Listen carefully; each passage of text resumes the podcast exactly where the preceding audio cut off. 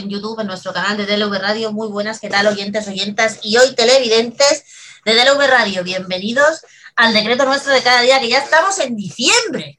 ¿Quién nos lo iba a decir cuando empezamos esto? Yo que sé, por ahí por el mes de abril, ¿verdad, Gerardo? Que estamos tú y yo nada más de los primeros, ahora que los otros nos han abandonado de mientras. Aquí en abril que estábamos súper confinados y no podíamos ni vernos, vamos, era una cosa. Y ahora, mira, ya llevamos 34 semanas aquí al pie del cañón como unos campeones. Gerardo, ¿cómo estás? Muy buenas, chicos y chicas. ¿Cómo estáis? Bueno, aquí seguimos eh, igual, más o menos. Eh, empiezan a bajar empiezan a bajar los contagios, la verdad que, es, una, es, una, gran noticia para todos. Eh, de momento están estudiando, eh, la hostelería se está en pie de guerra, la verdad, que está en una situación bastante crítica y están intentando a ver por todos los medios que puedan abrir o bien antes del puente o bien después. Ah, me, me dice el técnico que la carátula que pues como no salía, pues yo me tiraba arriba al ruedo, pues la ponemos al final, no importa, la ponemos al final y ya está. ¿vale? Perdón, perdón, me he colado.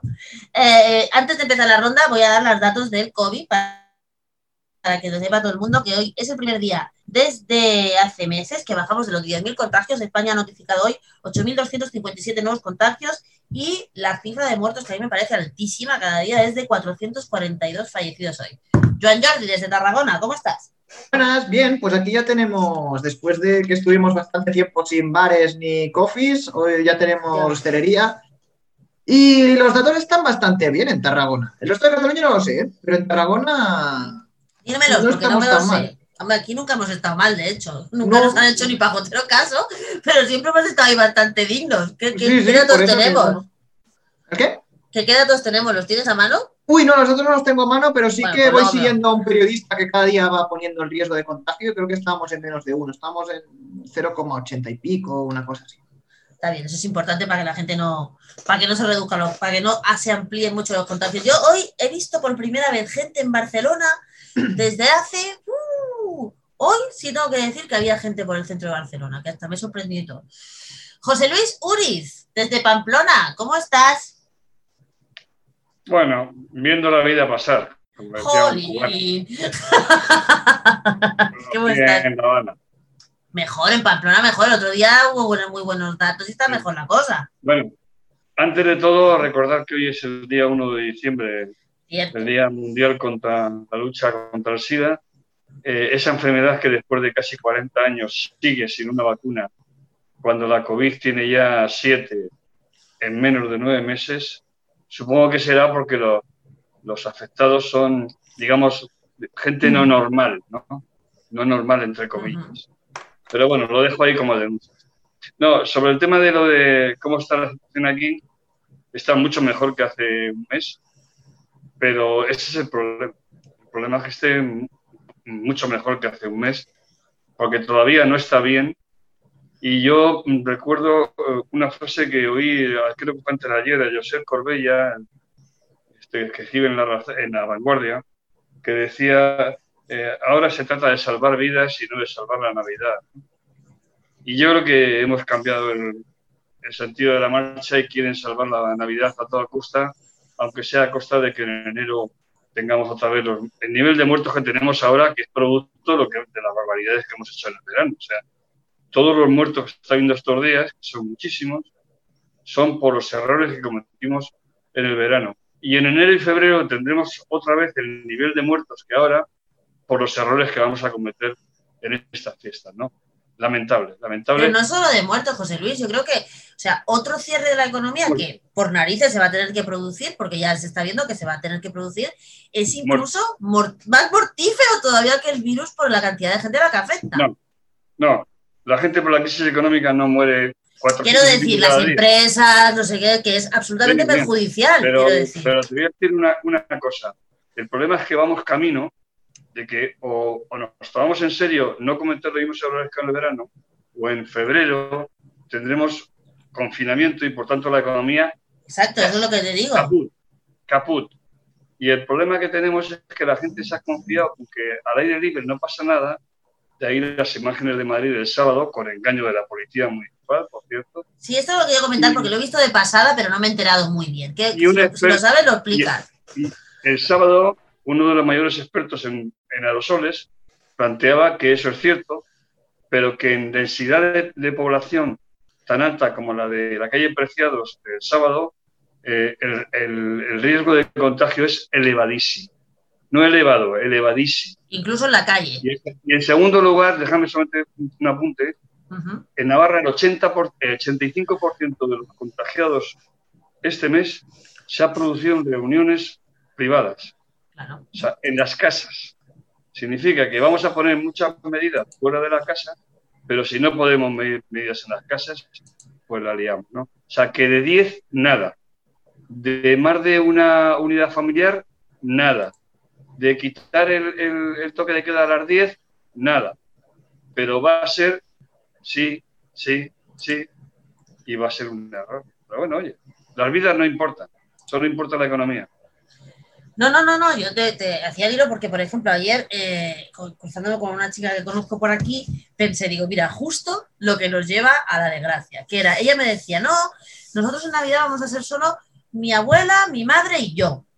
Y entonces se paró un segundo y dijo, bueno, y a lo mejor también vienen mis tíos de X pueblo de al lado, pero solo somos cinco. Bueno, y así como mucho vendrán mis primos porque solo son dos, pero al final solo seremos eso y ya está, claro. Pero, ¿Cuántas unidades familiares? Claro, evidentemente, claro, claro que sí. Ella vive sola, su madre vive sola con su abuela, pero nosotros también pues, que tranquilamente podían ser cuatro unidades familiares, ¿no? Y no solo eso, porque yo, por ejemplo, en Granada, que yo sé cómo va y supongo que en todos lados igual, pero yo conozco mi tierra, eh, podemos comer seis el día de Navidad, por ejemplo pero estoy convencida de que a la hora del café igual se van dos y vienen otros cuatro, que ya son más. Y luego a la hora de cenar se van esos cuatro y vienen otros seis, que a lo mejor a lo largo del día he visto a 20 personas, ¿me explico? O sea, que yo creo que no, o sea, no, no, en esta vez estoy en las tesis de José Luis, que esta vez sí es un tema de la gente, ¿eh? completamente de la gente que no está tomando conciencia. No, no, ahí, ahí discrepo. Si tú pones esas condiciones que te he puesto yo,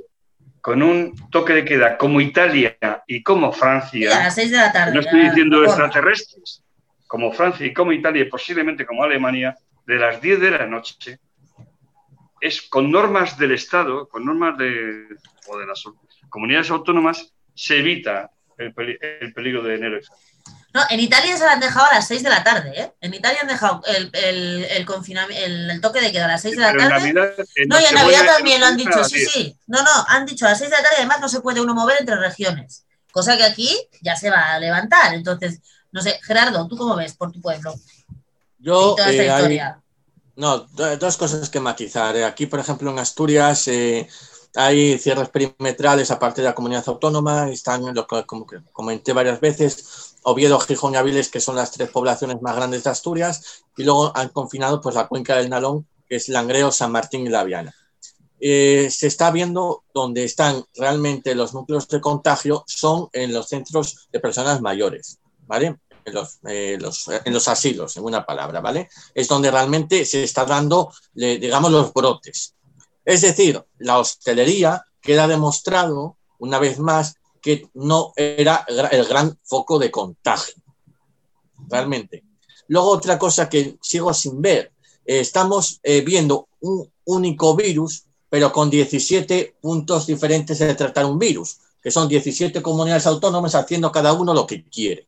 Y eso, sinceramente, yo no lo veo así. ¿Qué pasa? Que el virus no es el mismo en Andalucía. ¿Qué pasa? En Andalucía se da más, se más eh, calor que en el norte, porque aquí no sale el sol yo creo que deberíamos volver al mando único, señores, y todos igual. Todos igual, al mando único. Que claro, pero ahí están las, cada autonomías, eh, quieren, oye, pues yo quiero esto. No, no, no, señor. A todos falta, igual. A falta que el mando único quiera ser mando único. Es que a mí me parece que el mando único no quiere ser mando único, Gerardo. Pues, oye, para eso es un ministro, ¿eh? Para eso hay un ministro y para eso hay un presidente. Y si no, que se vayan para su casa. Así de claro. Si no saben hacer su trabajo, que se vayan para su casa. Yo en mi trabajo, si no sé hacer mi trabajo, yo me voy a la calle. Si esta gente no sabe hacer su trabajo, que se vayan afuera y que pongan expertos realmente que, que lo valgan. Que ahora esa es otra. En lo de, transparencia les exigen que den informes de los famosos eh, eh, colaboradores, expertos expertos de la desescalada, que creo que les han pillado en cadoncillos. yo lo que veo, un cachondeo, es que tenemos un virus, tenemos un virus es bastante potente y 17 maneras de verlo. Y no es así. Ya estamos todos. Hola, Monse. Des, des, des, espérate, desilenciate el micro, por favor. Que lo tienes en silencio. Monse, el micro. Monse, el micro. Ahora está conectada Monse. Bueno, eso, ya, ahí está vuelto Monse. Ahí está. Hola, Monse, ¿qué tal? ¿Cómo estás? Hola, ¿Cómo están las cosas por si sigues? Bueno, pues aquí eh, siguen aumentando casos, ¿eh? Y, y, eh, bueno, no es que sea una barbaridad las defunciones, pero los casos van a cuenta gotas, pero están apuntando. Nadie habla de las Baleares. ¿Qué restricciones hay en las Baleares todavía? Bueno, lo del toque de queda. ¿A qué hora lo tenéis? Eh, a las 11. A las 11. Eh, después a las, a las 6 de la, las seis personas eh, en, las reuniones no superior a, a 6 y bueno, y ahí estamos. Eso. Lo de, lo de fumar también no se puede fumar en, en los espacios públicos.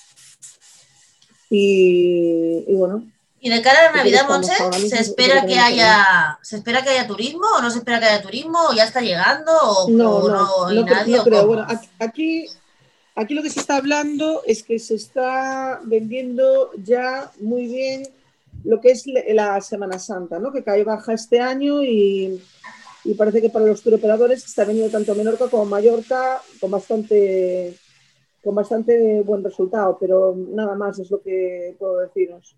Para, para, Navidades no se ve esto, todo, todo, lo contrario. Aquí, por ejemplo, son fechas en las que sale la gente de la isla, no que viene gente aquí a la isla, ¿no?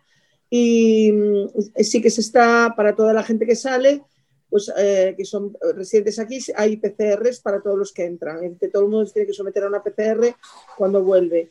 Y, y bueno, eh, ah, también había pues, sectores descontentos del ocio nocturno, de que eh, nos estaban, eh, estaban machacando y sin embargo nos estaba revisando el tema de los alquileres em, residenciales, que incluso en zonas, eh, en zonas de, de, ciudad que no está permitido, que no, no está permitido el, el alquiler, bueno, la, este alquiler, el, el bueno, el, alquilar casas para a, terceros para que vayan ahí y creen que, bueno, que, va a haber una... Le temen mucho las navidades en cuanto a, eh, especialmente en la isla de Mallorca, en cuanto a que vengan a hacer fiestas eh, a, casas que alquilan. Eso es lo que el temor mayor, mayoritario que hay, ¿no? En este sentido. Y aparte, bueno, también a los restauradores se ha impuesto un, por ley que a partir del 15 de septiembre tienen que tener una medición del aire del, del anhídrido carbónico que tiene en el aire eh, y en el caso de pues, que sea superior a las medidas que, que se han estipulado como normales, pues les obligan a comprar purificadores también de aire para, para limpiar el aire de las bueno, de, los... Le voy a leer, Monse, el comentario que nos, hace, Galo para que, para, que, para que iniciemos este tema, ¿no? Dice Galo, la gente confía, por lo que estábamos comentando justo antes de que entraras, estábamos comentando las imágenes de, la calle Preciados de Madrid, bueno, de la calle Preciados de Madrid, de la calle Larios de Málaga y de varios sitios, que no solo ha sido en Madrid, ha sido bastante generalizado, dice, dice Galo. La gente confía en el COVID por los mensajes optimistas de la vacuna que está dando el gobierno que ha vendido la piel del oso sin, sin haberlo cazado. No. ¿no? No, no, no, no es así. Eh, porque el gobierno ha dicho, yo le escuchaba a ella diciendo, eh, la vacuna como mínimo, como mínimo, empezará a ser, digamos, eh, digamos ampliamente dada a la población para verano. Ellos plantean para verano, o sea, Tú, tú date cuenta de que las últimas noticias son que Pfizer eh, probablemente para finales de diciembre empiece a poderse ya vacunar la gente. Y, Moderna a partir del 12-14 de enero. La de Oxford han surgido algunos problemas y probablemente sea un poquito más tarde. Pero claro, la vacuna es, primero hay que poner, segundo tiene que pasar un mes y medio, más o menos, para ver qué efectos tiene. En la primera parte, digamos, de la gente. O sea, porque tenemos que vacunar por lo menos a 40 millones. Yo creo que dejarán fuera 4 millones de, menores de 6 años, ¿no? 40 millones. Y hay que seguir, hacer el seguimiento de los 40 millones, o sea, mínimo verano. O sea, la gente que no piense que antes del verano vamos a tener una medio normalidad. Y probablemente la normalidad para principios de otoño. O sea, estamos hablando de 10 meses. Y nada más. Joan, ¿tú crees que los mensajes del gobierno de la vacuna influyen en que la gente salga como la cabra? No, no sé, no creo. Yo creo que la gente hubiera salido igual si con mensaje del gobierno o no. Eh, básicamente siempre que la Navidad y cada año, no voy a decir que la gente se lo loca porque no, pero siempre hay como esa cosa de, de, Navidad y esas ganas de Navidad y muchas veces se pierde un poco pues el todo por celebrar la Navidad. Por un tema que decíamos antes, em, conozco muchas familias que por Navidad son muchos y yo no sé este año si harán caso o no a las, a las medidas que ha dicho el gobierno. A mí lo que me preocupa más es que escuchen las medidas estas del gobierno y no tanto el tema de, la vacuna, porque al final el tema de la vacuna todo el mundo más o menos, si nos buscamos un poco por el Google, sabemos los datos que ha dicho José Luis. Es decir, la gente no creo que se deje engañar tan fácilmente.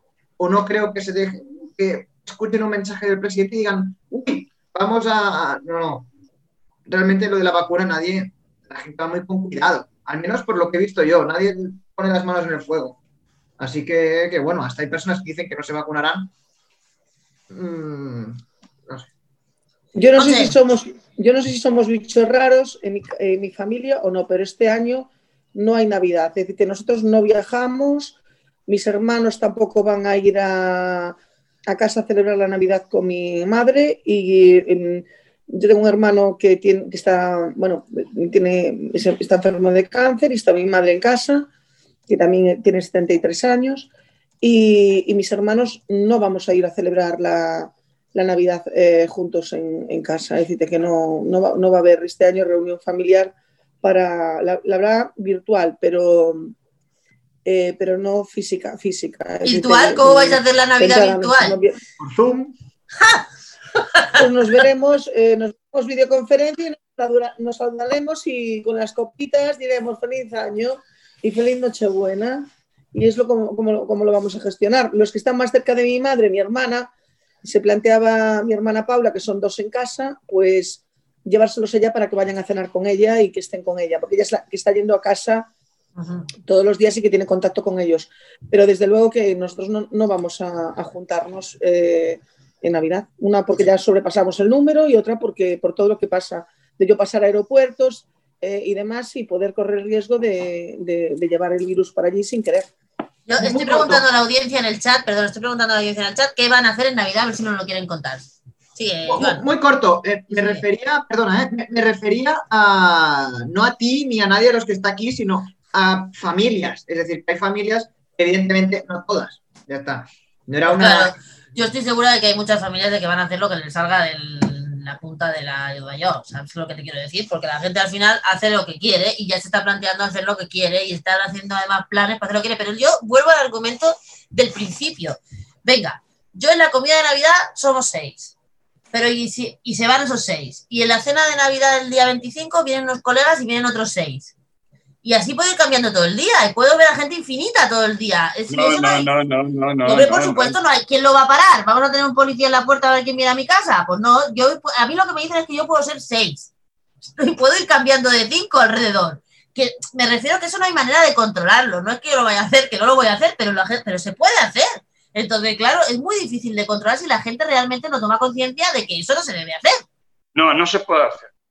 No se puede hacer, porque lo que están planteando es que haya un máximo, la duda es si van a ser dos o tres, de dos unidades familiares y las mismas todos los, todas las celebraciones. ¿Pero eso cómo lo vas a controlar? Las mismas.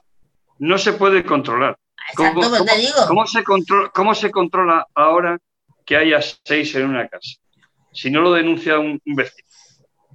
Cuéntame. Los ¿no? Como digo yo, los balconazis. pues, lo, pues, pues lo mismo, exactamente igual. O sea, no se puede hacer y probablemente, pues si se hace, no les pillarán. Pero también te digo una cosa, vamos a ver la hora de, toque de queda.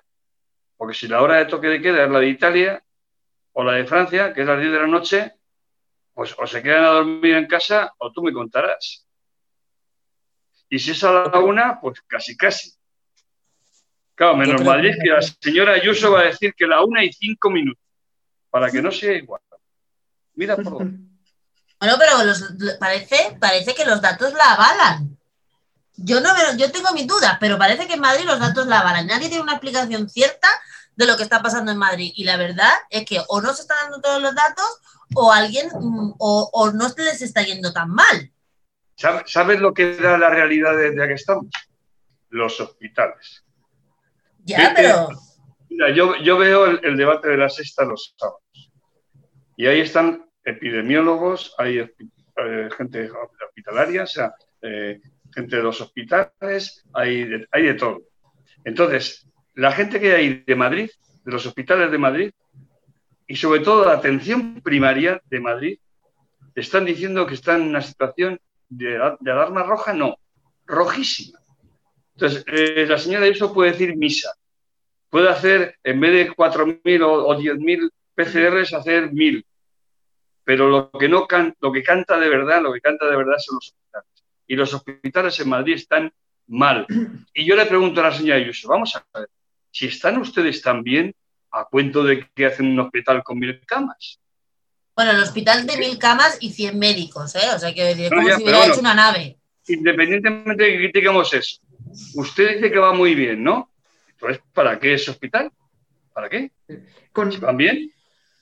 Con esto, quería recordar el inicio de la segunda ola en Madrid, que también los datos no iban tan mal. De repente se un equipo de fútbol que casi tenía más casos en el equipo de fútbol que su barrio. era como, ¿qué, ¿qué pasa aquí, no? Y ahora esta puede pasar un poco similar. Es decir, ahora porque no hay ningún equipo de fútbol que le pase, pero lo de Madrid también parece muy raro, porque es que solo hace falta ver las, imágenes del otro día en la calle, que era como unas fotos que decías, pero, bueno, ¿qué estáis haciendo? Y, después lo que pasa. También aquí hay un problema muy grande, que es que Ayuso ha conseguido que, no se que muchos no se fíen de ella. No digo que esté mintiendo, pero me parece muy sospechoso. Vale, aquí la gente, mira, la Emma nos, nos explica su plan de Navidad, ¿vale? Nos lo explica a riesgo de que alguien la ponga verde. Dice, mayor he exigido un máximo de seis personas y dos grupos de convivencia. El día uno con mi madre. Un día con mi madre, perdón, un día con los suegros y un día con mi padre. Y en Reyes con mi madre y conmigo. y, y, dice, y dice, aclara que quieren poner toque de queda el 24 y el 31 a la 1 pm en Cataluña dejar todos los días el toque de queda a las 10. ¿Esto es más o menos lo que vais a hacer? Claro, yo, no, yo, voy a cumplir, yo voy a cumplir escrupulosamente con las normas. ¿Tú te vas a quedar en tu casa? ¿No, José Luis? Digo, tú te vas a quedar en tu casa y en tu casa no vais a estar solo, pregunto, ¿eh? O sea, es. Sí, sí. Va a, venir mi hijo. Monse, tú te vas a quedar ahí. Gerardo, tú. Y lo único que puede pasar es que venga mi hijo solo o acompañado. Pero viene mi hijo. Sí, nosotros somos, cinco. Somos mi, mi marido, mi niño y mi, suegra y mi, cuñada, nada más cinco. Bueno, y la noche vieja que yo estoy planeando irme de noche vieja al mediodía. Porque total, tío, hay una. Los hosteleros valencianos, los, hosteleros valencianos están montando una campaña muy divertida para que la gente en, en Nochevieja, en lugar de salir a cenar, salga a comer se pega las copas por la tarde y luego se vaya a su casa a comerse las uvas. Es una manera de reinventar el tema, quiero decir, no está mal. Y si no, pues en casa, mirando la tele tú solo o tú solo. ¿Ves? Eso solo pasa por la gente que no ha querido salir estos últimos años en Nochevieja. Verás como el año que viene querrán salir. ¿Lo ves? Esto la gente de no, yo en Nochevieja no salgo, no, yo en Nochevieja no salgo. Pues ahora, ¿veis cómo teníais que haber salido? Bueno, dejamos el tema. ¿Vosotros sois de salir en Nochevieja o no?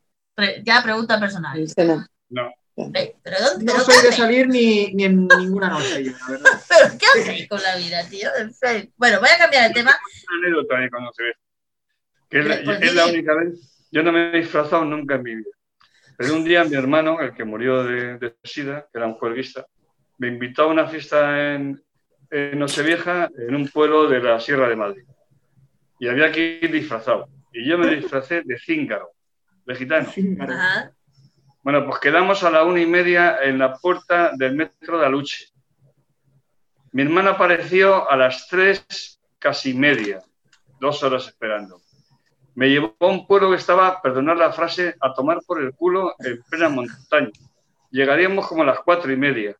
Y yo llegué allí y dije, Javi, hasta mañana. Me di la vuelta y me piré. no, pues no, mal, año. No sé qué año fue ese, pero mal año. Y ¿eh? disfrazado. No me vuelvo a disfrazar en la vida. Pero eso es una cosa muy de Madrid, que la gente se disfrace en Nochevieja, porque, pero solo pasa ahí, porque por aquí no se disfraza nadie. Bueno, puedes intentar a ver qué pasa. No, no, no. Aquí yo soy. aquí hay que mantener las tradiciones. Nochevieja es el único día del año que está permitido el brilli brilli sin parecer una hortera. Entonces, aquí nos disfrazamos, nos disfrazamos hasta en San Fermín. O sea que fíjate. Bueno, pues San Fermín, San Fermín se permite todo, tío. San Fermín es todo. Bueno, yo quiero pasar de tema. Eh, quiero hablar primero de presupuestos para luego pasar al día, al día Mundial del SIDA. Eh, presupuestos. Yo no sé si alguien, si la Monse que ha entrado al final tiene un poquito más de información o nuestra, o nuestra audiencia que está hoy muy participativa tiene algo más de información, pero la verdad es que de los presupuestos solo sabemos quién vota qué, pero no sabemos, o sea, quién vota quién, pero no sabemos el qué. Entonces, me da la sensación de que estamos pasando por el debate de presupuestos mucho más interesados en quién los va a votar que no en qué realmente se está votando. Lo único que hemos sabido es que finalmente parece que Podemos, como bien vaticinaba Monse la semana pasada, ha retirado la famosa enmienda de los desahucios. Eso es lo único que sabemos, eso y que los 200 millones que pagaba la Generalitat, o sea, el Estado a Renfe por la, por la cercanía, los va a pagar a la Generalitat para que la Generalitat los pague y por eso Junts no, el PDCAT, eh, va a votar a favor de los presupuestos también. ¿Quién se quiere tirar al tema? Yo quería decir una cosa. Voy a, tirar, voy a, dar una, en fin, voy a echar una mano al gobierno. Eh, sabemos de los presupuestos lo mismo que sabíamos cuando los presupuestos de Montoro y los anteriores con, con Rajoy, los anteriores con Zapatero, los anteriores con, con Felipe González y con, y con Aznar y con Felipe González. Nada. ¿Cómo se sabe de los, de los presupuestos? Bueno, la gente interesada por el debate que va a haber ahora en comisión y, y, y posteriormente en el, en el plenario de, del Congreso. Así te enteras de los presupuestos. Solo la gente que esté interesada. Pero bueno, José Luis, te corrijo. Bueno, cosa, yo me acuerdo, por ejemplo, que algunas medidas estrellas se anuncian en los presupuestos. Por ejemplo, aquel famoso cheque bebé de Zapatero de los 2.500 euros se anunciaba en los presupuestos. Y las medidas así estrella se anunciaban en los presupuestos y esta vez no se ha anunciado nada. Sí, pero se va a anunciar. ¿Qué te crees? ¿Que va a pasar desapercibidas todas las medidas que ha puesto Podemos y el PSOE en esos presupuestos? Pues saldrán. Saldrán poco a poco, saldrán en el debate eh, se pondrá sus medallas, porque aquí no pasa, nadie se va sin medallas. eso, pero el, tipo de debate y el tipo de información va a ser la misma que tenemos desde el año 77. La misma. Yo, perdóname, José Luis, yo discrepo. Yo creo que no hay medidas estrella, que son unos presupuestos, no son los de Montoro, pero son unos presupuestos conservadores, que de temas de, para paliar la, de medidas para paliar la situación en la que estamos debido al COVID, que se han agotado, es decir, se acaban en enero las pagas extraordinarias, estas que hay de la prestación extraordinaria, y eh, que nos viene un principio, un año eh, durillo, si no podemos reactivar la economía, por lo menos los sectores que estamos más ligados al turismo, que no sea una temporada del 15, pero que por lo menos sea una temporada del 50 o del 45%. Como no pase esto, ya aquí ya está pasando con temas de personas que no tienen... Es que pasan cosas curiosísimas, por ejemplo, de personas que tienen derecho a paro, pero a paro, pero a paro del 70% de la base de cotización. Y les dicen que no y les dan un subsidio de 430. Se amparan en no sé qué artículo de la ley de la seguridad social y no sé qué, y qué rollo más, y así está, eh, así está la situación eh, real de, Claro, entonces hay personas que tenían la expectativa de que podían, em, si estaban ganando 1.400 euros, el 70%, pues eran mil y, mil y poco, que podrían pagar los 500 euros de alquiler y vivir o malvivir. Eh, y ahora pues que se, están viendo con 450 que no les llega ni para pagar ni el alquiler. Y esto mm, yo no veo que estén solucionándolo, porque como bien dice Nuria, si estas medidas estuvieran incluidas en los presupuestos según sale con el tema de los desahucios, eh, la noticia, pues también, también hubieran salido con estas noticias que no están saliendo. Ni saldría el PSOE o saldría la gente que está de, izquierda. Y, no, no creo, es que no tienen recursos. Eh, aquí hay gente que tenía que cobrar la paga extraordinaria que se, que se enganchó con el ERTE después del 30 del 9 y, aún no han cobrado. Entre ellos mi, marido, por ejemplo, que lleva, y, a ver si cuentan que a ver si ahora en diciembre entre el 10 y el 15 cobran, pero habrá mucha gente que ni Navidad ni leches. Es decir, aquí estamos haciendo la, Navidad. Algunos no podrán ni salir en autobús para ir a la Navidad a ningún sitio ni para celebrar nada. Mira, Emma, nada. Emma me ha mandado un artículo de la vanguardia, te dejo ahora, Joan, que me pasa las principales medidas de los presupuestos y la verdad es que son bastante sosas. Por el lado del gasto, eh, resumo mucho, aumento de las pensiones contributivas un 0,9% y de las no contributivas un 1,8%. El pago de las pensiones llevará 39,6 millones de euros de cada 100 de los presupuestos, o sea, casi el 40% se va a pensiones. Subida del salario de los funcionarios y de todo cargo público de 0,9%. Transferencia del Estado a la Seguridad Social por 14.000 millones de euros y esta es una buena medida. Eliminación del copago para pensionistas con rentas inferiores a 5.635 euros o a 11.200 en caso de no estar obligados a presentar el IRPF. Eso en cuanto al gasto. Eh, hay otra medida más. Plan de cuidado para mayores de 700 millones de euros procedente de los fondos europeos.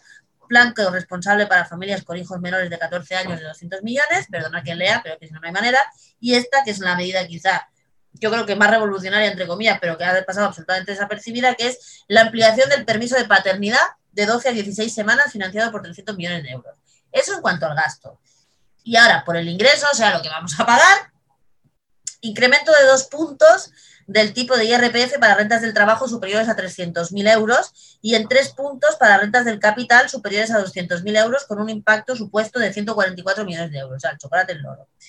La reducción máxima del IRPF para, pensiones de, para planes de pensiones individuales baja de 8.000 a 2.000 anuales.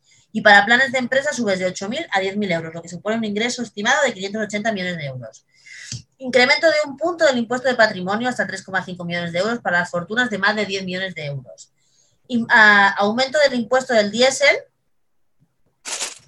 Esto no era que el PNV lo había quitado. aumento del impuesto. Sí, sí, el PNV lo ha quitado. Lo había, sí, lo, ha quitado, no. Lo ha rebajado. No, no. Lo ha rebajado, eso sí, no, porque tal. El aumento del impuesto del diésel hasta los 34,5 céntimos por litro, con una recaudación prevista de 450 millones de euros. El impuesto de sociedades, las empresas que facturen más de 40 millones de euros verán reducida la, la exención de tributación de los dividendos y plusvalías a sus filiales de 100 al 95%. Esta medida no se aplicará a las compañías que facturen menos de 40 millones de euros durante tres años. Impacto previsto 473. Impuesto sobre las primas de seguros que aumenta un 6%, incremento del IVA de las bebidas azucaradas, la Coca-Cola y demás, del 10 al 21%. Coño. Los impuestos del alcohol y las bebidas derivadas contribuirán con 777 millones de euros y la recaudación del impuesto especial del tabaco subirá un 6,6% hasta alcanzar los 6.756 millones. Esas son las medidas principales. No hay, como decía Monche, ninguna medida que yo diga, ¡uh! Esto. O no la han querido dar, porque medidas hay. Quiero decir, hay dos o tres medidas que están bien. le toca, le toca no, José Luis, le toca a Joan, que tenía la palabra el Joan. Joan. Sí, también he buscado por qué Esquerra votó a favor, porque me acordaba que, dijeron el por qué, y es porque el ingreso mínimo vital lo gestionarán desde Cataluña. Esto es otra cosa que no sé si lo habías comentado, pero... No, no lo había comentado, ya, porque además no lo sabía. Pero ya que habíamos dicho que el PDCAT había conseguido lo que había conseguido, pues, pues Esquerra también. Y de los presupuestos, a ver, en temas económicos no me quiero meter mucho porque es un meollo que seguramente no lo acabaría de, decir del todo bien, pero me quiero un poco, un poco ver cómo se ha generado el debate en verso de toda la sociedad, ¿no? Cómo en, en, los periódicos, en las televisiones, en los debates, hemos estado hablando de quién vota los presupuestos diciendo barbaridades, muchas veces, muchos tertulianos diciendo unas cosas que el otro día dijeron que un diputado de Bildu era terrorista, es decir, eso por la tele que mira casi, era una tele que la mira millones de personas. Y creo que aquí nosotros hemos hecho algo muy bien en este canal y aquí felicito al programa en general, que es que hemos hablado de los temas económicos de estos presupuestos, porque se ha faltado hablar de eso. Estamos hablando de polémicas estériles, de, de, de dónde viene tal partido, de dónde viene el otro, Pero no estamos hablando del kit de la cuestión, que es esto que acaba de comentar Nuria. Precisamente, ¿sabes por qué estaban hablando de eso, John Jordi? Un momento, acabo. Porque no hay meollo. No hay meollo, no hay meollo que hablar. Deja que acabe Joan. A ver, a ver, a ver, que acabe Joan. Por favor, que se para el gallinero. Aquí hubo, aquí hay un problema, es que tanto PP, Vox y Ciudadanos, que son los partidos políticos que han criticado más estos presupuestos, no tienen ninguna propuesta constructiva, o al menos parece que no la tengan. Es decir, lo que hemos dicho aquí en estos presupuestos es difícil poner muchos peros. Y si quieres poner algún pero, constructivamente, no pasaría nada, debatir entre nosotros. Gerardo siempre decía lo del tema del gobierno de concentración, pero es que con esta actitud es imposible. Hay una cosa, espera un segundo, antes te, doy la palabra, José Luis. Hay una cosa que era por la que Esquerra ha vendido su voto, que era para evitar el dumping fiscal de Madrid, que no me acordaba yo de eso, y esa se suponía que era la razón principal. José Luis, también, tiene la palabra. No, hay elementos cuantitativos y cualitativos. Primero, es un presupuesto hecho por unos partidos de izquierda, o sea, por un gobierno de unidad popular, o sea, de unidad de la izquierda, y son de izquierdas. Otra cosa es que sean de izquierdas en un momento de crisis, que efectivamente lo son. Pero mira, yo me he tirado cuatro años con el señor Rajoy peleándome con el gobierno para que no, para que no me quitara de, mi pensión lo que me correspondía por, el, IPC de cada año. O sea, que yo tuviera, mantuviera mi, mi poder adquisitivo. Llevo dos años como pensionista y somos nueve millones mejorando mi poder adquisitivo. Porque la subida del 0,95% en un año que posiblemente sea negativo el IPC es mejorar mi nivel adquisitivo. Yo al gobierno le he visto hacer lo de los ERTES, por muchos errores que haya habido y defectos que haya habido en, la en el tema de, gestarlos y tal. Y, y, un gobierno que ha hecho el, ingreso mínimo vital, también lo digo lo mismo, por muchos fallos que haya habido, y por lo que la educación ha funcionado. Luego ha hecho una ley de educación que va a haber un traspase de fondos de la eh, educación concertada a la, educación pública. Chapó, gobierno, chapó. Fíjate cómo serán los, los presupuestos que desde Vox y del PP han dicho que eran unos presupuestos bolcheviques. Bolcheviques, Dios mío. Pero las etiquetas de Vox. Sí, exacto.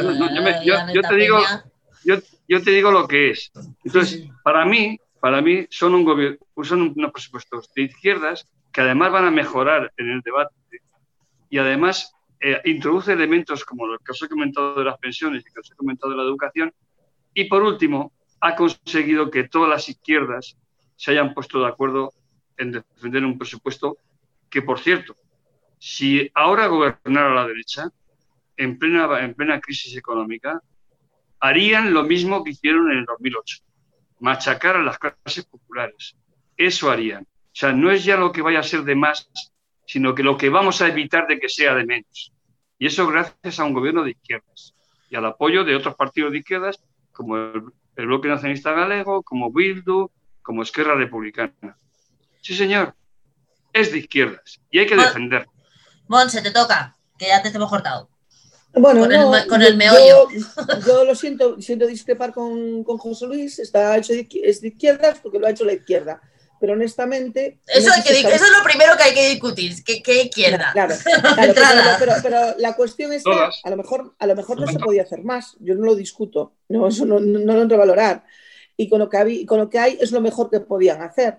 Pero sinceramente, tal con lo que está cayendo, sabe a poco sabía poco con, los problemas eh, graves que hay de, un montón de personas que están pues, eh, al borde de, la exclusión social. Entonces, eh, ¿qué es lo mejor que podían hacer? Sí. ¿Que PP, Ciudadanos y Vox no lo iban a hacer mejor?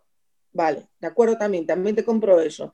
Pero que saben a poco, también, saben a poco en el sentido de que no ves medidas, eh, hablaban de los temas de los alquileres, del tema de tal. Yo, mm, sinceramente, es que veo, es que veo personas que lo están pasando muy mal un día, otro día, otro día, con niños que no, que no cobran ninguno de los dos, que están ahora con el tema de la prestación extraordinaria y que no se la hizo la empresa, que en el SEPE no se puede llamar para solucionarlo, que otro mes más, gente que estaba de baja y que le dan de alta sin, eh, sin haberlos atendido y, sin, eh, esperando la rehabilitación y los, dan de alta y no, no, les contesta la seguridad social para solucionar el problema y que se quedan sin cobrar.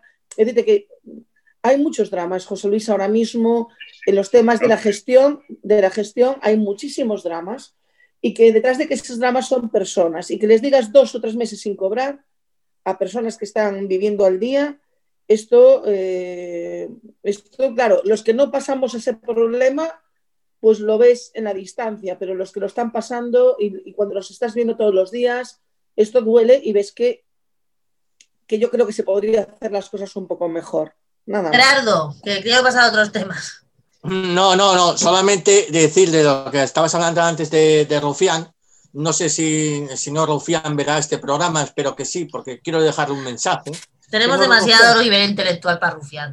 Bueno, señor Rufián, usted que, que se mete ahora en otras comunidades como la Comunidad de Madrid, le pediría por favor que se dirigiera a la Comunidad de Asturias donde gobernada por el Partido Socialista desde siempre, casi desde siempre, excepto en dos mandatos que gobernó el Partido Popular en el año 90 y, en el 95 y en el 2011 de Álvarez Cascos, somos la comunidad autónoma con más impuestos de sucesiones. La primera comunidad autónoma con mayor valor de impuestos de, de sucesiones. Por favor, venga usted aquí, ya que se mete en varias comunidades autónomas como Madrid, venga Asturias a poner ejemplo. Da la casualidad que Andalucía, y Galicia, gobernadas por el Partido Popular, tienen una cuota líquida de cero, junto a Cantabria, ¿eh? que se gobierna el señor Revilla, donde lo salga. Pero ya que se fija en eso, es que se fija en Madrid porque se fija también en otras comunidades que estamos mucho peor. Paso al chat. Galo, ¿qué opináis de la propuesta de Podemos de indultar a todos los presos del proceso? Es que yo creo que no tenían que indultarles porque no tenían que estar en la cárcel. Ya, bueno, pero la propuesta es esa. ¿Qué indultar? a mí me parece correctísima porque no deberían de estar en la cárcel. O sea, que cometieron una ilegalidad, sí. Que hicieron cosas que no se debían de hacer, sobre todo en aquel pleno famoso de septiembre, sí. Que se saltaron la torera hasta las propias leyes, sí. Pero de ahí a meterle los, años que, le metieron, no. Y lo mismo que con otros, con otros con, con cuestiones mucho más graves, como el general Galindo o los señores del GAL, ¿no? Por ejemplo, poner un, ejemplo así para que quede suave, ¿no? La cosa. Duraron tres días en la, cárcel. Entonces creo que creo que estas personas tienen que estar en la calle ya. Joan, ¿quieres hablar? Sí. Gerardo. Gerardo, Monse y Joan. Los catalanes vamos a hablar al final de esto, Gerardo. Básicamente, no estoy de acuerdo con lo que acaba de decir José Luis. Si te saltas la ley, tiene consecuencias. No te puedes ir de rositas. Pero, no esas consecuencias. No esas consecuencias. No meterle 17 años por una cosa que, debe tener una pena de dos o de, uno y medio. Claro, tiene que tener consecuencias, pero no las consecuencias que ha tenido. Ese es el problema. estoy de acuerdo. Irán a la cárcel. Vale, tantos años a lo mejor no, pero ir a la cárcel sí. Es que llevan tres ya, ¿eh? Llevan más de tres años en la cárcel, ¿eh? que, a veces nos olvidamos. Una persona por robar una gallina le meten 20 años y otra persona por robar 20 millones le caen dos. Es decir, al, de la gallina no hay que meterle 20 años y probablemente nada. No, no, estoy de acuerdo. Tampoco a estos 17 años. Pero entonces habría que reformar la, ley. Habrá que reformar el Código Penal. Pero, para, el de la, gallina, Gerardo. Por eso se plantea el indulto, porque están condenados y por tanto hay que hacer un indulto para que salgan. No, a esa gente no, lo siento, pero no. Monse. Yo creo que aquí ya se ha cometido un error de, base, porque lo cierto es que mm, yo, por ejemplo, defiendo la inhabilitación. La inhabilitación para, para, toda la vida. ha, tenido esta, esta, esta, irresponsabilidad como cargo público, toda la vida. ha llevado Exactamente, yo lo inhabilitaría de que no pudiera volver a desempeñar un cargo público. Pero de eso, a pasar 17 años en la cárcel, hay un abismo, ¿eh? honestamente hay un abismo. Y la cuestión está en que yo creo que todo esto del tema del proceso se ha eh, manejado mal desde el principio y que, y que ahora, pues, eh, a lo mejor no les queda más remedio que lo del indulto, que también va a ser una solución mala. Pero bueno, hay que dar una solución. Lo que no puede ser es tener a esta gente 17 años en la cárcel. Yo os voy a decir una cosa, ¿eh? Yo voy a decir una cosa, perdonadme. ¿eh? La sociedad catalana va a tardar muchísimo más de 17 años en recuperarse de lo que ha pasado aquí nos han partido por la mitad. Han destrozado un país. Y cuando digo un país, me refiero a Cataluña. Han destrozado un país. A unos, a un. No, no, es que no lo sé, porque siempre estamos cediendo el mismo lado. Entonces, nosotros lo pasamos mal, muy mal, durante 2017, fatal. Y faltó el canto un duro para que hubiera algún muerto en la calle. Eso no se lo puede olvidar a nadie. Y estamos hablando de gente que echó a gente a la calle precisamente a ver si había algún muertito y tenían un mártir y entonces Europa paraba los pies a no sé quién. No, no es tan sencillo. Yo no tengo ningún interés en que la peña se pase 20 años en la cárcel, pero las cosas son como son. Aquí se ha destrozado Cataluña. Como, yo creo que no se va a recuperar nunca. Nunca. Independientemente de que haya gente en la cárcel o no. Por supuesto, eh, no sé cuántos años tienen que pasar en la cárcel, pero inhabilitados de por vida. Especialmente dos personas que para mí son lo peor del proceso, que son los Jordis. Y me explico por qué. Por lo menos el gobierno de la Generalitat alguien lo había votado y alguien lo había elegido.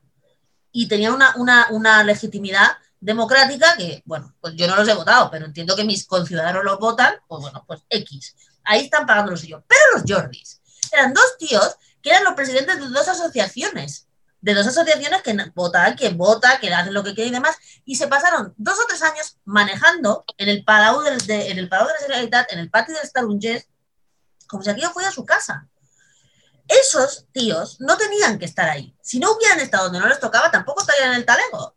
Así. Entonces, yo, ¿qué queréis que os diga? Aquí lo hemos pasado muy mal y lo seguimos pasando muy mal. De hecho, la convivencia está rota, absolutamente rota. Y, no, y ya llevamos así desde el 2014.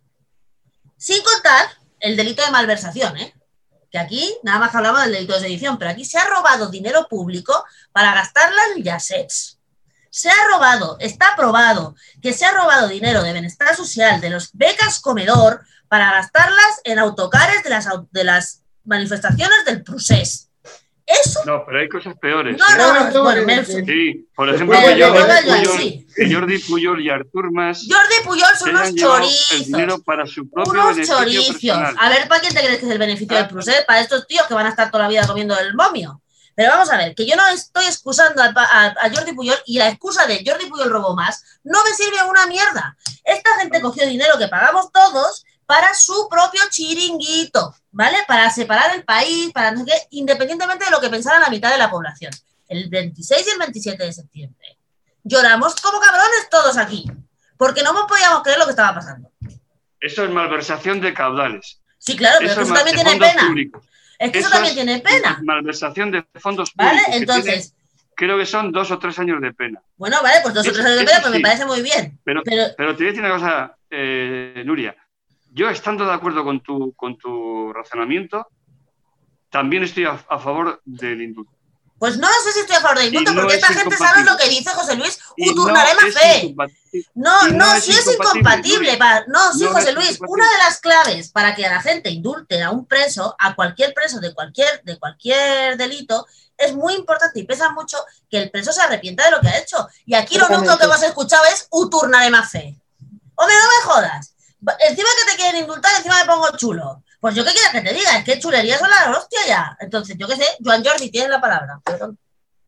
Yo lo siento, pero en este aspecto no, eh, estoy de acuerdo con lo del 26 y 27, no se tendría que haber pasado nunca, eso sí, eso sí, pero he apuntado varias cosas que he ido cogiendo en esta ronda. Para empezar, eh, Gerardo nos comentaba el tema de que de las gallinas, de que robaban gallinas. Bueno, eh, el PP robó granjas enteras aún están todos libres por la calle y no, pasa nada aquí. ya estamos con el tú más, o sea, decir. Sí, sí, no, bueno, pero el PP, Puyol, he escuchado a todos y no he interrumpido. Después, por, continuar, es, es verdad que hay mucha gente que les cae muy mal los líderes independentistas, sobre todo Puigdemont y alguno más. Pero en este caso, yo creo que 17 años de cárcel por lo que han hecho, mientras otros han estado eh, por cosas peores menos años, para mí es una barbaridad. Para mí es una barbaridad, ¿eh? desde mi punto de vista. Intento siempre entrar en este debate desde un punto de vista pragmático, porque sé que es muy complicado, además aquí en Cataluña, pero 17 años es una completa barbaridad. Y para, para, decidir, para continuar, Y aquí sí que voy a decir algo que siempre es muy impopular y que siempre me, se me echan encima, pero bueno, yo estoy acostumbrado. Es que en, en, mi familia, por ejemplo, que hay un montón de sentimientos, porque hay gente que es independentista y gente que no lo es, nunca, nunca nos hemos peleado por esto. Es decir, hay sí que es verdad que hay muchas personas que se pelean por este tema, Cataluña, España, pero en realidad yo creo que al final la gran mayoría de personas no nos peleamos por esto. Todos tenemos amigos que son independentistas, todos tenemos amigos que no lo son creo que la única convivencia aquí que está eh, rota es la convivencia de los fanáticos, por decirlo de alguna forma, pero la gente normal que estamos aquí no estamos rotos. Eso menos creo yo, que la gente normal, por suerte, somos la mayoría, pero hay muchos fanáticos, eso no te lo niego. Y para terminar, yo creo, y aquí no porque pueda tener simpatías con nadie, es que quien, quien ha destrozado más Cataluña y lo ha dicho un poco José Luis, pero yo lo diría lo bestia, es Jordi Pujol, porque también es catalán, también ha sido independentista y también se está aprovechando de este proceso. No te voy a decir que no. Pero es independentista ahora, Joan, porque acuérdate que antes nunca lo fue. Sí, sí, pero bueno, que, un momento, Cabo, que me falta, es que había un montón de intervenciones, perdonad. Mm, Jordi Pujol, después Artur Mas con el 3% y Convergencia y Unión, que es un partido que está imputado y que les han quitado sedes. Es esta gente, es esta gente. Y al final, creo que es un tema que es muy complicado de, arreglar, como ha dicho Nuria, pero ahora mismo la sociedad de Cataluña está 50%, 50%, hay una gente que se siente catalana, hay otra gente que no se siente, y la única forma de intentar que todo esto se arregle con medidas extraordinarias, porque, si, porque con 50 y 50, hoy para mañana no vamos a solucionar absolutamente nada. Tenemos que aparcar muchas diferencias, porque si no, no lo vamos a arreglar nunca. Monse, te doy la palabra del tema y cerramos el tema que quiero hablar de la orgía, por favor. sí, yo lo, que, yo lo que veo es que desde fuera que el problema, eh, bueno, que yo ya di mi opinión sobre el tema del indulto y demás, el problema es que con, con todo este tema del, del, independentismo, del pulso al Estado, del Estado, del pulso a, a la Generalitat, pues se ha descuidado realmente muchísimo eh, lo que es el gobierno real de, de, de Cataluña, ¿no?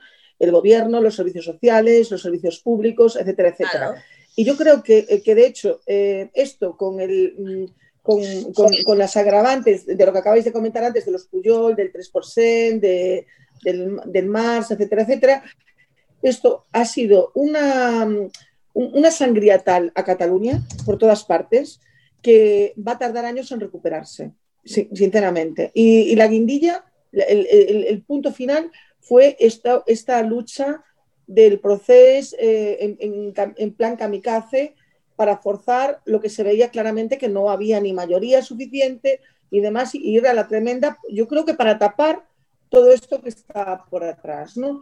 Entonces, mm, eh, nada, mm, desear que, que, el nuevo gobierno que salga en las urnas en las próximas elecciones, que tenga más señi, que se preocupe realmente por la gente y por construir país independientemente de las reivindicaciones que tenga cada uno y cómo vea él su modelo de, país, etcétera, etcétera, pero que se preocupe por la gente, no por, por, los intereses partidistas de cada grupo. Yo es lo que pido para Cataluña, para los reyes. No quiero irme de aquí, José Luis, y cambiamos de tema, que nos quedan tres minutos.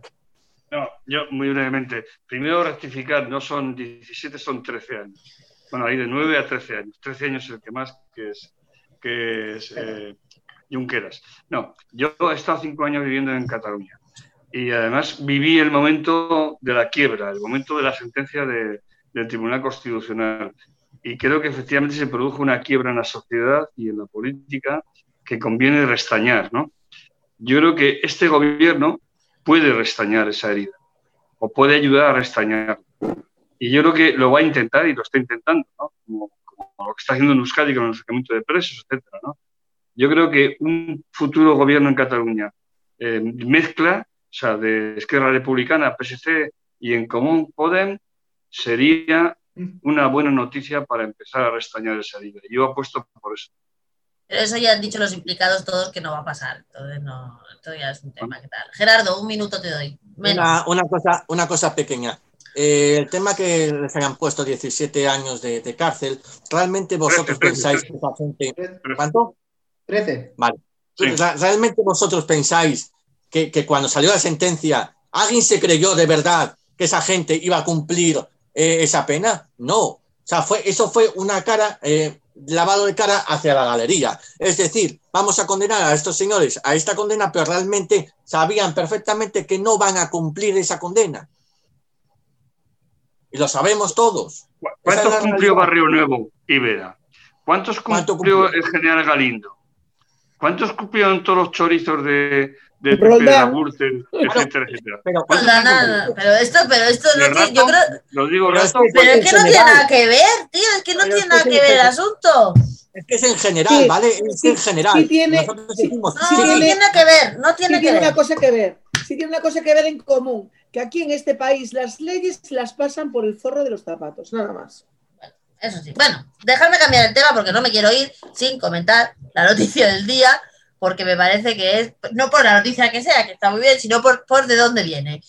Joseph Sacher, el eurodiputado del partido de Orbán, el húngaro, ha dimitido tras ser cazado en una orgía en plena pandemia. No sé si estoy consciente de la noticia, si la conocéis, ¿la conocéis? Sí, sí. Bien.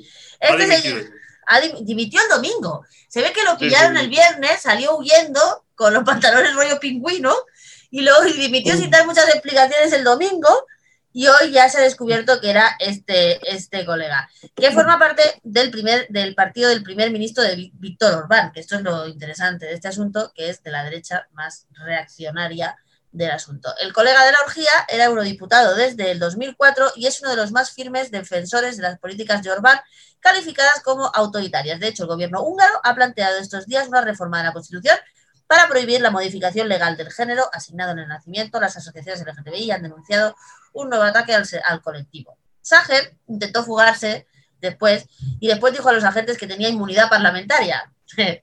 Según se, ha... Según se ha explicado en varios vídeos, su identidad en un primer momento no había trascendido, pero su dimisión repentina ha hecho encender todas las alarmas. Bueno, eh, ¿eh? tenía ¿eh? droga. Le, le ha dicho que sí, sí, pero él ha dicho aquí, lo pone en la noticia que aquí dice, él mismo lo ha confirmado en un comunicado en el que además añade que no consumió drogas igual tenía droga, pero igual eran para un amigo, ves a saber, tío. Eran 25 personas que había aquí. Que yo no es la primera noticia que tengo de este tipo, lo que pasa es que las otras no han salido a la prensa, pero no es la primera noticia que tengo de juergas que se montan en el, en el, en el Europarlamento. Los políticos mejor pagados del mundo, yo creo. Os doy dos minutos para cerrar. Que en pleno COVID, drogas, eso, rock and roll, donde se reparte la pasta para el mundo, en fin, está estupendo. Mira, detrás, bueno, pero esto, esto muy, tiene... muy, brevemente, detrás de, un tío, detrás de, un tipo de extrema derecha siempre hay un golfo y un reprimido. Siempre. ¿En la misma, ¿en la misma pilla... persona o en personas diferentes? No, no, la misma persona. eh, pero unas veces les pillan y otras veces no. Pero detrás de un, de un extremista de, de, derechas hay un golfo y un reprimido. Monse. Yo no me atrevo a hacer ese tipo de afirmaciones, pero bueno, me quedo con la, con la cuestión de que ha dimitido, por lo menos uno, uno que dimite, porque eh, Solo se estamos viendo que aquí, eh, ya te digo, es que aquí se van de copas, se van tal. Claro, claro, porque tu presidenta, hombre, no es lo mismo, pero la Francina Merkel no es lo mismo, no la una fiesta, pero... Hombre, pero al fin y al cabo. Eh, Oye, que este señor nadie lo ha hecho dimitir por estar en una orgía. Lo ha hecho dimitir por estar en una orgía en el confinamiento, porque había más de 25. Ostras, pero, pero es que este señor, este señor era un hombre un poco homófobo en su partido. Es decir, Muy homófobo, pero ahí José Luis tiene toda la razón. Tiene pero, toda la razón José Luis. Pero un poco es, es, una, es un sarcasmo. Es decir, es un partido Torbar, es un partido de ultraderecha, con unos valores tradicionales muy bestias. Es que a lo mejor lo han hecho dimitir porque estaba en una orgía con 25. Igual si hubiera estado en un 25 mujeres, igual no lo hubieran hecho dimitir. Gerardo. Poca broma. Puede ser, Bueno, buen mi apunte, buen Mi apunte. pregunta es eh, que lo que acaba de decir José Luis, que me parece un poco sacado de contexto. ¿Qué pasa? ¿Que la gente de izquierdas no haces el amor? ¿O No, qué no pasa? solo follamos, tío. No, he dicho un golfo y un reprimido. Cuidado. Eso es diferente. No, es que parece que, que los de la derecha no Este pueden señor, echar. yo creo que no entra en el concepto hacer el amor lo que estaba montando. yo creo que no. Pero, pero sí que puede hacerlo. El Pero me parece que estupendo. El problema es el discurso que hace, claro. El que está, era un señor que estaba en contra de todo esto, que es la cosa. Claro. si él no dice nada y lo hace, pues que lo haga. No, sigo reiterándome. Nadie le recrimina a este hombre que estuviera pegándose una farra. Lo que pasa es que la estaba pegando en pleno confinamiento. Yo ahora me acuerdo, por ejemplo, con todas las distancias, por Dios, no vamos a saltar, del alcalde de Badalona, que le mordió a un mozu en pleno confinamiento porque lo pillaron borracho y tuvo que dimitir. No, hombre, acordaros de aquel episodio fantástico. O sea, el alcalde de Badalona lo engancharon en mitad de Barcelona borracho, haciendo ese y cuando lo detuvo la policía le mordió al poli, quiero decir, también ha, pasado grandes cosas en, este, en, esta, esta pandemia. quiero decir, a la gente no la sancionan por hacer el amor o lo que sea, ¿no? sino porque están en, en todo su rollo. No sé, yo creo que me quería referir es que es cierto que no es la primera vez que se oyen estas cosas, que los europarlamentarios mm, viven como Dios, esto sí que es viven como Dios, y que está claro que no parece que se esté tomando muy en serio el, el asunto. Me voy a dar una última vuelta por el chat antes de irnos, dice Emma Gerardo, no creo que hubiera ni preliminares, ni ni romanticismo, ni nada quería, decir, quería decir otra palabra, pero suena muy mal. Vale, entonces queda mucho mejor. Creo que no va a sonar peor. es muy correcto. Eduardo es muy, es correcto. Políticamente correcto. bueno, familia, hemos llegado hasta el final del programa yo no me quiero ir sin hacer un recuerdo también a lo que ha dicho eh, José Luis al principio, que es el Día Mundial contra el SIDA, que el SIDA sigue ahí, que el SIDA es un virus que ha tenido la desgracia de afectar no a toda la población como virus, quiero decir, para que las farmacéuticas no invirtieran tanto como están invirtiendo con el COVID, pero ahí está, hace ya más de 40 años, si no me equivoco, y, y sigue habiendo gente afectada por el SIDA, sigue muriendo gente, sobre todo en África y en América Latina y en Asia, y ahí está el SIDA y no nos queremos ir de aquí sin recordar que hoy, día 1 de diciembre, es el Día Mundial de la Lucha contra el SIDA.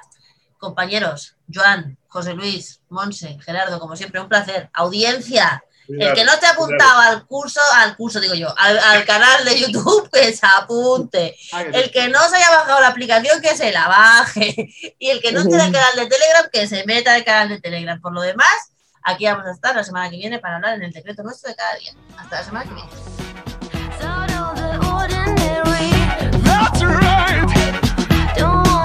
nobody